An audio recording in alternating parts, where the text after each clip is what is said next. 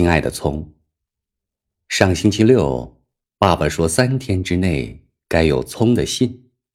果然，他的预感一点儿也不错。二十六日收到你在车中写的莫斯科发的有张宁和转寄的信，我们多高兴！你的信字迹虽是草率，可是写的太好了。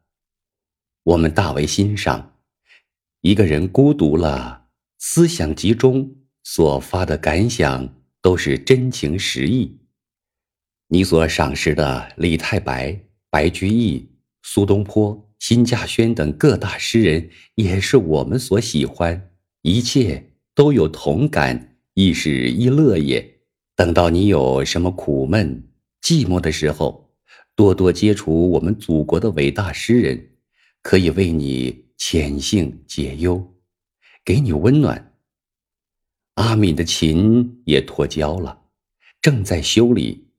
这一星期来，他又恢复正常。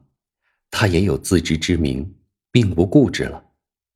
因为我们同他讲欣赏与学习是两件事，他是平均发展的。他中学放弃了，未免可惜。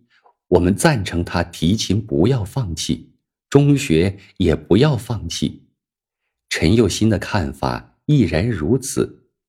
现在他似乎想通了，不闹情绪了，每天拉琴四小时，余下时间看克里斯朵夫，还有听音乐，偶尔出去看看电影。这次波兰电影周，肖邦的青年时代，他陪我去看了。有些不过瘾，编剧有问题，光线太阴暗，还不是理想的。修理的房子还没有干透，爸爸还在三楼工作，他对工作的有规律，你是深知的。福尔德的作品译了三分之二，每天总得十小时以上，预计九月可出版。近来工作紧张了。晚上不容易睡好，我叫他少做些，他总是非把每天规定的做完不可。性格如此，也没办法。一空下来，他还要为你千丝百虑的操心，替你想这样想那样，因为他是出过国的，要把过去的经验尽量告诉你，可以减少许多不必要的周折。他又是样样的周到，有许多宝贵的意见，他得告诉你、指导你、提醒你。孩子，千万别把爸爸的话当耳边风，一定要牢牢记住，而且要经过一番思索。我们的信可以收起来，一个人孤寂的时候可以不时翻翻。